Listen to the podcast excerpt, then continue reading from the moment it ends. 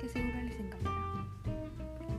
Para los ingredientes vamos a necesitar 260 gramos de harina, 80 gramos de harina de almendras, una cucharadita de canela en polvo, 3 cucharaditas de levadura, una cucharadita de carbonato de sodio, 160 gramos de azúcar, 160 gramos de azúcar moreno de caña, 180 mililitros de aceite de girasol, 3 huevos, 100 mililitros de leche, ralladura de dos zanahorias, 160 gramos de nueces, una cucharadita de vainilla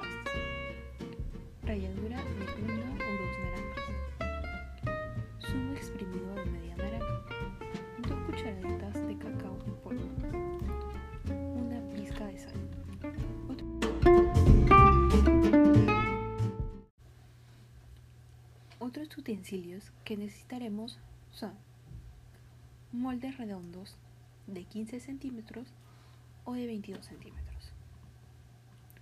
Preparación. Antes de todo vamos a preparar todos los ingredientes.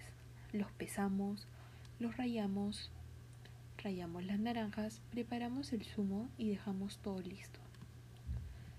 A la hora de rayar las naranjas, tener cuidado de no rayar la parte blanca, ya que esto hará que amargue la preparación. Batimos los huevos hasta que doblen su tamaño. A esto le añadiremos la vainilla, el azúcar, la sal y seguimos batiendo hasta poder integrar todo. Después añadimos el aceite de girasol, el zumo de naranja y batimos hasta tener una mezcla homogénea y suave. Ahora le toca el turno a las zanahorias. Sin ellas no sería un bizcocho de zanahorias, ¿verdad?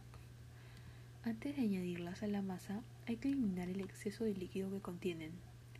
Si no, se apartaría demasiado líquida a la mesa. Para quitarles el exceso de líquido basta con escurrirlas apretándolas un poquito con las manos. Una vez que hayamos escurrido, incorporamos las zanahorias a la masa junto con la ralladura de naranja y mezclamos con una espátula. En otro recipiente tapizamos la harina común, la levadura, el bicarbonato, la canela y el cacao en polvo. Esto le añadimos la mezcla de harina de almendras y las nueces. Al añadir un poco de cacao, tu carrot cake ganará el sabor y se oscurecerá un, un poco más. Si prefieres que tu bizcocho de zanahoria tenga una miga más clarita, puedes sustituirlo el cacao en polvo por chocolate blanco en polvo. Después de esto, mezclamos todo y incorporamos poco a poco a la mezcla de los ingredientes húmedos, mientras removemos con una espátula. Por último, agregamos la leche y removemos solo hasta integrar. Para preparar los moldes los rociamos con mantequilla o aceite. Como lleva nueces, para evitar que alguna se pegue al fondo, es conveniente poner en la base del molde un círculo de papel de hornear.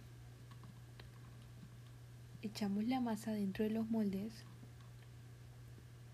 Con el horno precalentado a 170 gramos, horneamos unos 45 a 50 minutos hasta que introduzcamos un palito y salga limpio. Cuando esté listo el bizcocho, lo dejamos enfriar dentro del molde unos 10 minutos y luego lo desmoldamos en la rejilla para que nuestro carrot cake se termine de enfriar completamente.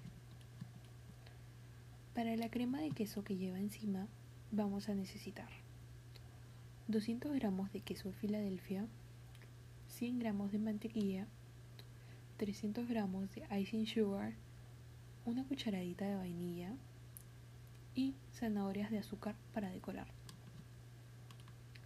Otros utensilios muy necesarios son boquilla y mangas desechables.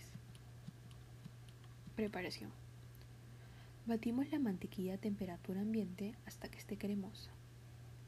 Poco a poco vamos añadiendo el icing sugar mientras batimos a velocidad media hasta obtener una crema suave y homogénea.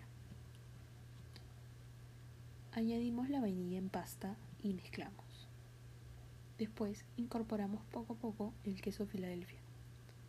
Cuando esté lista la crema, la llevamos unos 15 a 20 minutos a la nevera para que coja consistencia. Pasado este tiempo, ya tendremos una crema de queso perfecta para introducir en una manga pastelera y decorar el bizcocho de zanahoria. Las cantidades que he dicho para el frosting de queso del carrot cake son orientativas. Dependerá si solo quieres decorar la torta para arriba, si quieres rellenarla y cubrirla. De todas formas, la receta de crema de queso es muy fácil de hacer y de replicar. Si ves que te ha quedado corta, siempre puedes hacer otra receta o duplicar los ingredientes.